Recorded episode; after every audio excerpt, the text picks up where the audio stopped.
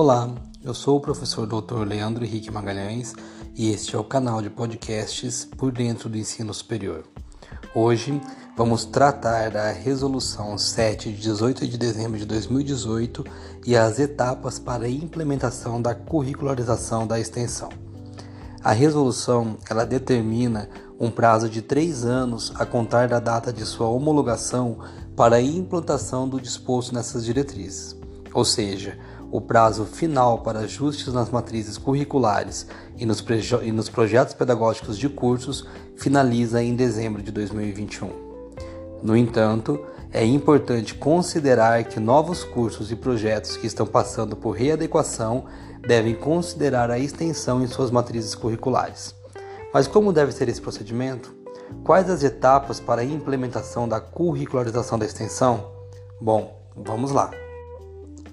A primeira delas é a revisão da matriz curricular, seguida dos ajustes necessários no projeto pedagógico do curso. Aqui vale algumas considerações. O curso pode optar pela constituição de disciplinas específicas distribuídas na matriz do curso, ou ainda agregar as atividades de extensão em uma, em uma ou em um conjunto de disciplinas, ficando essas responsáveis pela execução das ações a serem desenvolvidas. Há disciplinas que pressupõem atividades em clínicas, por exemplo, que podem ser ajustadas para atender essa demanda. Outra possibilidade é inserir como atividade paralela ao curso, que pode ser desenvolvida durante o mesmo. Para tanto, a instituição tem que garantir um número suficiente de atividades de extensão para que os, alunos cumpram a carga horária exigida. Além disso, é importante salientar que essas não se confundem com as chamadas atividades acadêmicas complementares, não podendo assim haver sobreposição de carga horária. Algumas observações aqui são importantes.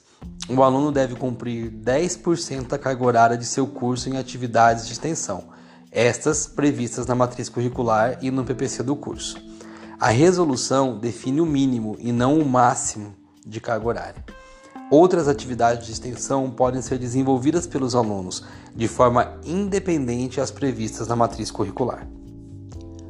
O artigo 15 da resolução determina que as atividades de extensão devem ser registradas, documentadas, organizadas em planos de trabalho com as suas metodologias e instrumentos determinados.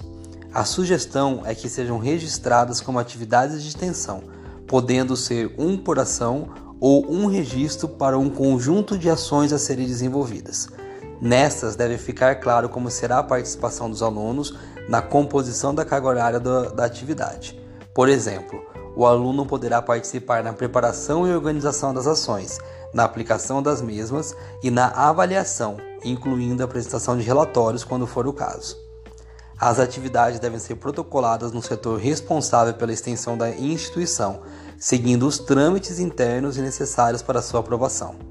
Ao final, deve ser apresentado o relatório explicitando como a atividade proposta foi desenvolvida, como a comunidade foi atendida, como se deu a participação dos alunos e de que forma a carga horária prevista foi atendida.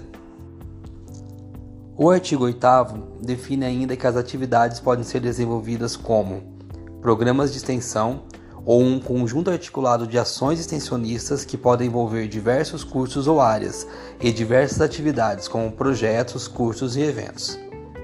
Projetos de extensão que atenda às necessidades da comunidade e que garanta a mobilização dos conhecimentos e habilidades adquiridas pelos alunos no decorrer do curso e de acordo com o momento em que os mesmos estão inseridos no curso, considerando a matriz curricular.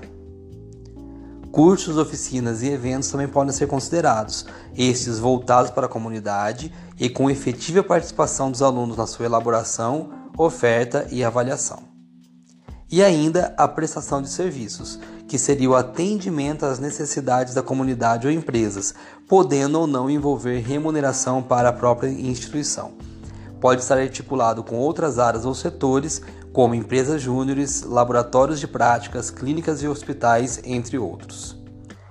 Após a execução, além da apresentação de relatório ao setor responsável pela extensão na instituição, as mesmas devem ter registro acadêmico garantido, já que é atividade curricular obrigatória, de acordo com o artigo 16. Neste caso, não é necessário o lançamento de nota, podendo ser identificado apenas o cumprimento ou não das ações propostas. O certo é que a forma de avaliação e registro dos mesmos deve constar no projeto pedagógico de curso. E por fim, vale a pena atentar-se para algumas questões institucionais. A definição de um padrão sempre auxilia na gestão e orientação da execução das atividades de extensão. Deve haver alinhamento entre os setores responsáveis pelo ensino e pela extensão. É importante que a redação, a redação de documento interno que regulamente a, curricular, a curricularização da extensão e que estabeleça as diferenças dessas com as atividades acadêmicas complementares, com os estágios curriculares e os trabalhos de conclusão de curso. E por fim, deve haver a inserção dessas informações no, no PDI da própria instituição.